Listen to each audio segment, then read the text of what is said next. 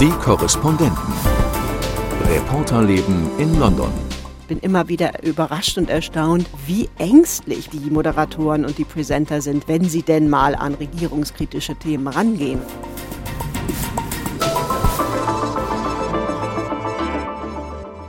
Herzlich willkommen, hier sind wir wieder, der London Podcast vom Midford Place, heute mit Gabi Biesinger. Hello. Annette Dittert. Hallo. Und mir Imke Köhler. Hallo, hallo.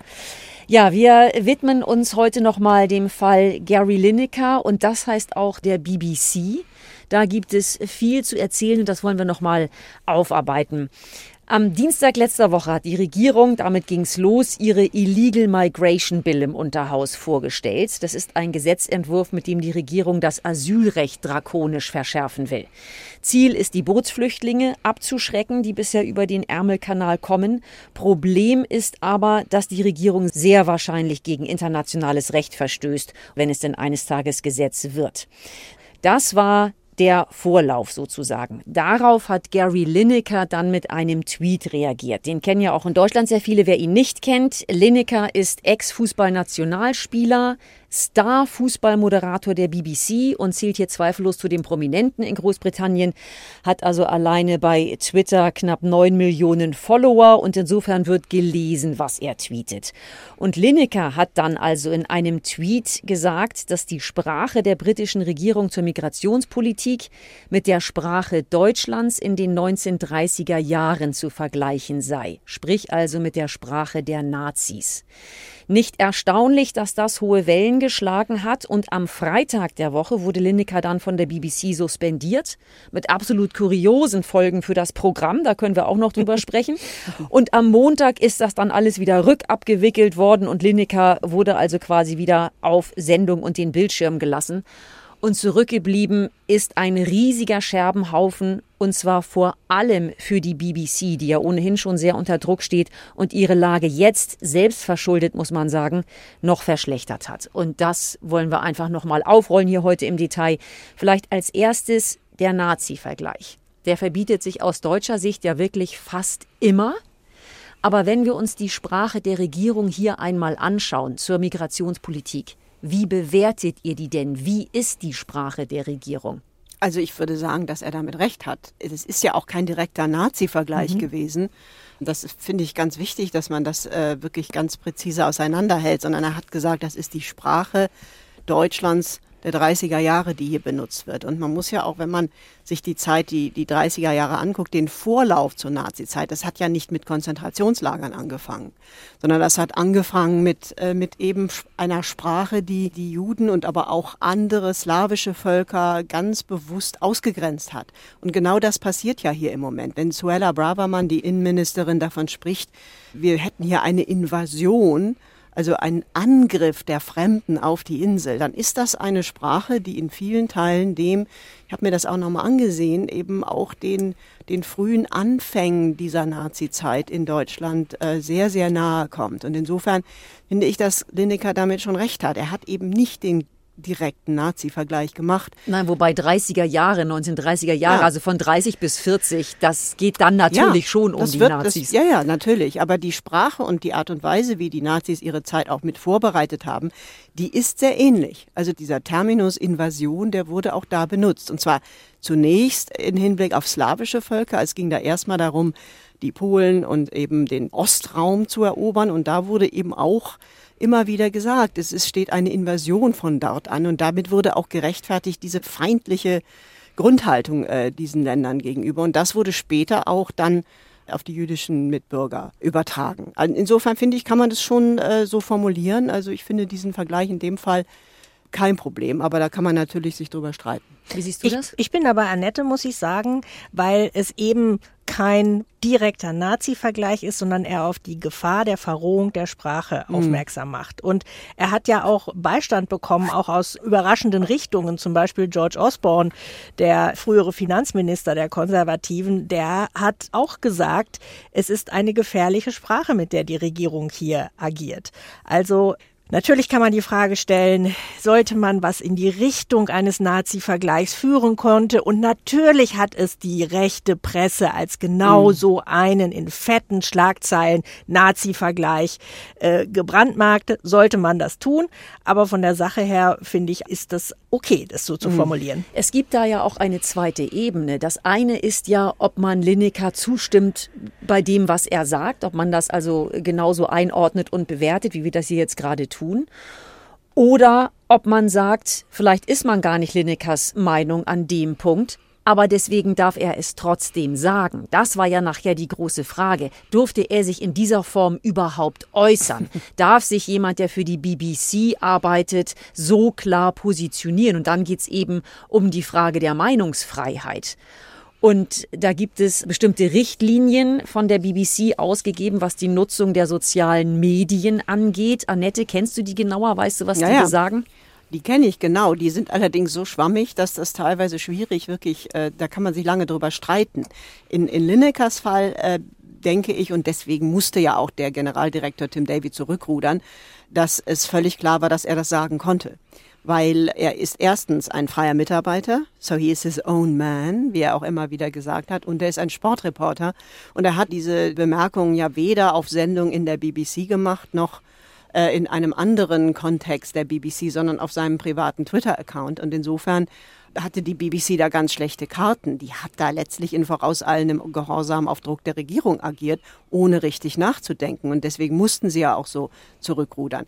Es gibt allerdings, und das ist der kleine feine Unterschied, äh, seit Tim Davy Generaldirektor geworden ist, hat er dieses Thema Neutralität, Impartiality nochmal ganz neu äh, nach vorne geschoben und hat eine zusätzliche Klausel eingeführt, die sagt, dass auch sehr prominente Mitarbeiter der BBC und da ist dann aber nicht genau definiert, was damit und wer damit gemeint ist, sich eben aus politischen Diskussionen in irgendeiner Form heraushalten sollen. Diese zusätzliche Klausel, die Tim Davy damals eingeführt hat, ist so schwammig und so unklar, dass Lenneker zu Recht sagen konnte, ja Leute, nee, also das müsst ihr mir dann mal genauer erklären. Und nachdem dann eben die gesamten Sportprogramme übers Wochenende ausfielen, nachdem sich eben auch seine Sportkollegen mit ihm solidarisiert hatten, war eigentlich klar, die BBC hatte oder Tim Davy, der Generaldirektor, hatte dieses ganze Manöver so schlecht vorbereitet, eben auch nicht vorher zu gucken, wer vertritt ihn denn dann, dass er einfach dann zurückrudern musste. Ja, ich finde, das ist ein ganz feiner Grad, wenn man sagt, äh, auf der einen Seite arbeitet er für die BBC, auf der anderen Seite ist er ein freier Mann, dem freie Meinungsäußerung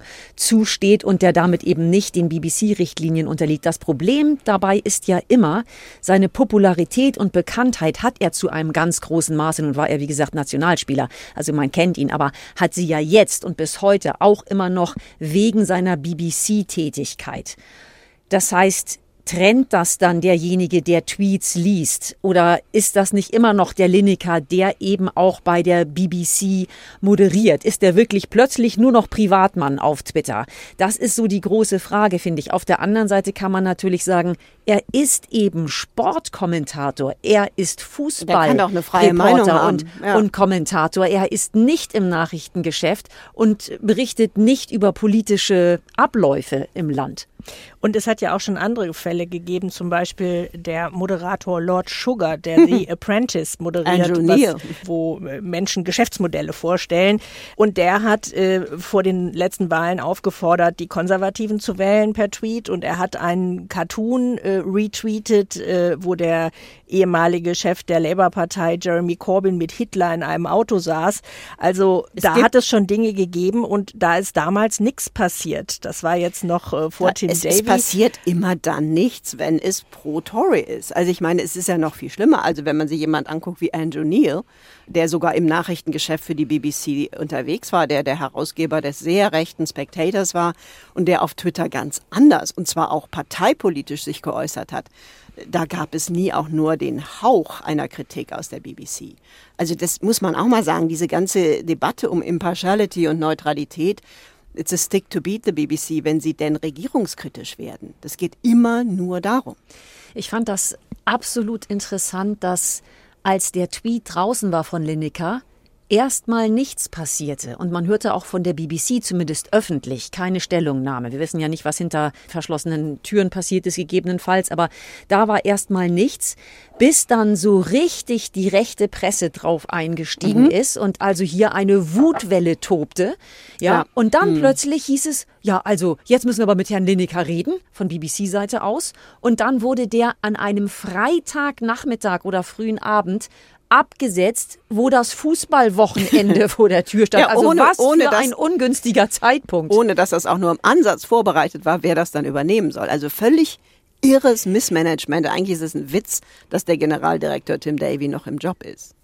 Also das ist ja das Interessante, dass sowohl Unterstützer der BBC als auch Gegner der BBC einhellig zu dem Urteil kommen, dass das einfach so schlecht gelaufen ist, wie es nur laufen konnte. Mhm. dass also selbst die, die sagen, wir wollen eigentlich, dass es eine BBC gibt, wir wollen, dass sie möglichst frei arbeiten kann, sagen, wie kann man denn erst mal drei Tage was liegen lassen, dann entscheidet man sich am Freitagnachmittag was zu machen, rechnet nicht damit, was da an Widerstand kommen kann und während man erst den Kniefall vor der Regierung macht, macht man dann den Kniefall vor Lineker, weil es nicht zu vertreten ist, ihn länger aus dem Verkehr zu ziehen. Und dann kommt so eine weichgespülte Sache, wie wir überarbeiten dann mal diese Social Media Richtlinien.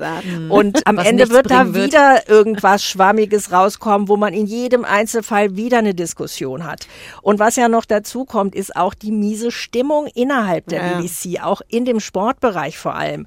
Da haben zwar viele sich solidarisch erklärt, aber viele waren auch äh, nicht einverstanden, weil sie es am eigenen Leib erleben, dass sie, wenn sie mal einen anderen Tweet irgendwo liken, schon vor geladen ja. werden und einbestellt werden und ihnen gesagt wird, das ist ja aber Grenzüberschreitung.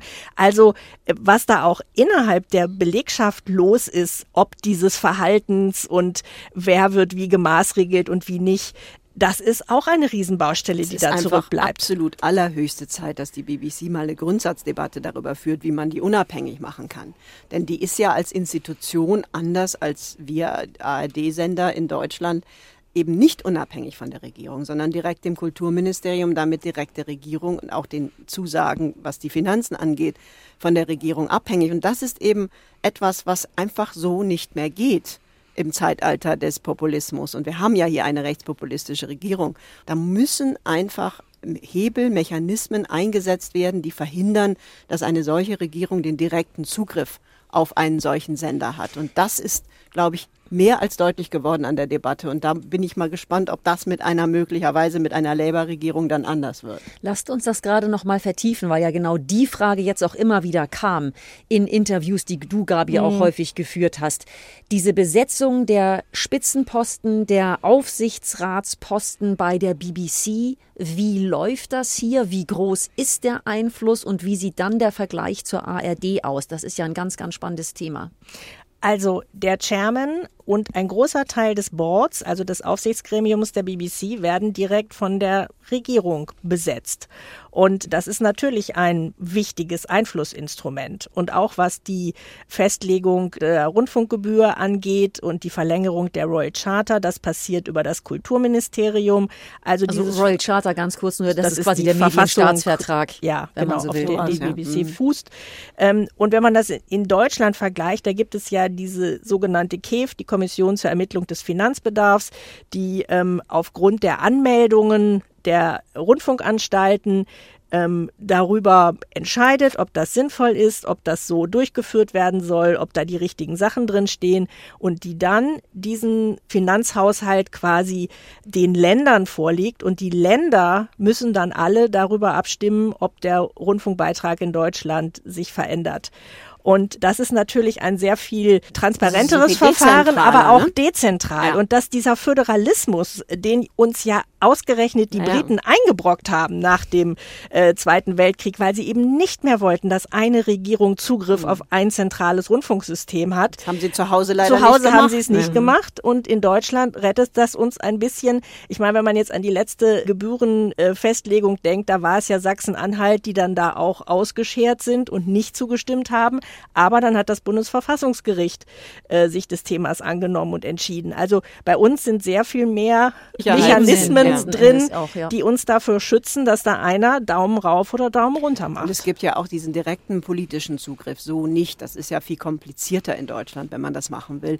Es gab ja jetzt im Nachklapp zu dieser ganzen Lineker-Debatte nochmal im Guardian einen langen Artikel von der Peppa Quera, die immer sehr gute Quellen hat, wo nochmal plötzlich deutlich wurde, mit Zitaten, anonymen Zitaten zwar, aber die kann sie belegen, sagte sie. Und das glaube ich ja auch, wie direkt da eingegriffen wird. Also, dass da wirklich direkt der Chefredakteur, direkt der Redaktionsleiter angegriffen und äh, antelefoniert und angegriffen wird, wenn denn ein Moderator nicht kritisch genug gegenüber Labour ist.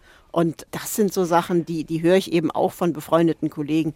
Da wird direkt der politische Druck weitergereicht, auch auf die Journalisten, auf die Kollegen, auf die Moderatoren, auf die Presenter. Und das merkt man ja auch am Programm. Also ich höre das ja, ihr ja auch täglich und sehe es und bin immer wieder überrascht und erstaunt, wie ängstlich, man hört es ja fast, die Moderatoren und die Presenter sind, wenn sie denn mal an regierungskritische Themen rangehen. Und das ist einfach schlechter Journalismus, der so entsteht. Und die BBC verliert dadurch die Unterstützung derjenigen, die eigentlich immer für sie gestanden haben, nämlich der linksliberalen und alten konservativen Mitte der Bevölkerung. Und es sind da auch eben ein paar Beispiele geleakt, was du angesprochen hast, mal ein konkretes, als es um den Lockdown ging, also in einer frühen Phase der Pandemie. Da hat dann ein Vorgesetzter in der BBC an das Redaktionsteam weitergeleitet. Eine Nachricht, 10 Downing Street hat sich gemeldet und gesagt, wir sollen lieber nicht das Wort Lockdown verwenden. Also da haben mehrere Sachen nicht funktioniert. Einmal, dass die, die Regierung im Grunde wirklich die Ruspe hat, so direkt einzugreifen und dann aber auch, dass die Chefs ihre Teams nicht schützen und Ja. das weitergeben und den Druck weitergeben. Und am nächsten Tag hatten alle Tabloids Fat Lockdown drauf. Nur die BBC ging so tapsig mit Samthandschuhen darum, wie heißt denn das jetzt, was da gemacht wird. Und das ist natürlich einfach unmöglich. Also der direkte Einfluss ein wirklich großes Problem. Ein Riesenproblem finde ich auch ist nicht der Vorsatz der Impartiality, sondern die Umsetzung. Der Anspruch, neutral zu sein, ausgewogen zu berichten, überparteilich zu sein, ist ja genau richtig. Nur wie setzt man das dann um? Und das kann eben nicht so aussehen, dass man das umsetzt, indem man die Regierung vorschreiben lässt, wie Impartiality auszusehen hat. Und wir haben ja schon so oft drüber gesprochen, auch beim Brexit, so viele warnende Stimmen, das wird wirtschaftliche Nachteile haben. Dann irgendwie zwei einsame Rufer im Wald, die das Gegenteil behaupten. Nehme ich dann, dann nehme ich dann jeweils ne? einen auf Sendung? Ja, ist das dann noch ausgewogen? Nein, False natürlich nicht. balance. Genau, das verzerrt die Lage komplett. Ich habe zwar einen Sprecher von beiden Seiten oder einen Vertreter beider Seiten, aber das entspricht eben überhaupt nicht mehr dem eigentlichen Verhältnis. Und da tut die BBC sich so schwer mit. Die Naja, weil sie einfach unter Druck der Regierung Ja, der genau. Tory-Regierung war. Ich meine, Ja. das war ja schon zu der Zeit des Referendums so, dass es da eben massiven Druck auf die Redaktionen gab, möglichst positiv darüber zu berichten. Und so ist das entstanden, diese berühmte False Balance. Und gerade wenn wir uns das angucken in einem Zeitalter des Populismus, wo Fakten immer weniger zählen, wenn wir uns zum Beispiel einen Donald Trump angucken, dem käme man mit Impartiality wirklich nicht richtig ans Bei, Zeug, ja. weil Mhm. wenn Fakten nichts mehr zählen, wenn jeder erzählen kann, was er will und der Gegenüber es im Grunde nicht angreifen, kritisieren, hinterfragen oder Fakten dagegenhalten darf, weil ihm dann gleich gesagt wird, sie verlassen hier aber den der Impartiality. Also ich erinnere mich an ein Interview mit Jacob Rees-Mogg hier, Hardline Brexiteer, der bei einer Frage in der BBC sagte, ähm, diese Frage entspricht aber nicht ihrer Anforderung an die Unparteilichkeit. Genau. Das ist ein Kommentar, was Du sie kannst mir damit vorhalten. jede Kritik abwürgen. Jede Kritik kannst du mundtot machen, weil du sagst, ja, sie sind ja gar nicht mehr neutral.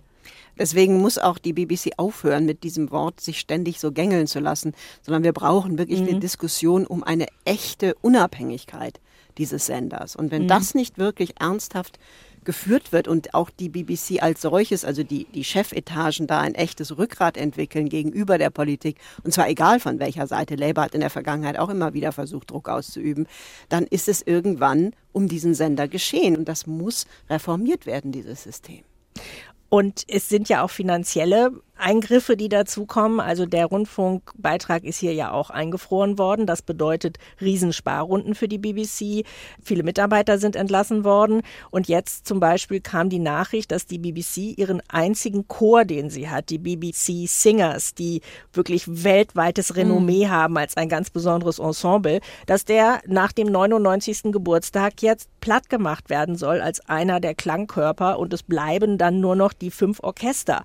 Und äh, das hat längst mhm. nicht solche Schlagzeilen gemacht wie die Lineker-Affäre, aber in bestimmten Kreisen, und das sind natürlich genau diese Kreise, die eigentlich für die BBC stehen, kulturinteressierte Mittelklasse gut Menschen, gebildete. gut gebildet, die diese Kultur da suchen. Und äh, also mein Chor zum Beispiel, der in dem ich singe, die haben sofort hier, wir müssen eine Petition mit unterschreiben, BBC Singers soll abgeknipst werden. Also da entsteht dann Aufruhr und der entsteht dann aber letzten Endes auch gegen die BBC, weil sie diese Schritte geht. Und ich ja. meine, ich verstehe, dass sie irgendwo sparen muss und ich glaube auch nicht, dass sie das leichtfertig tun, was sie dann entscheiden, was nicht mehr gemacht wird, was anders gemacht wird.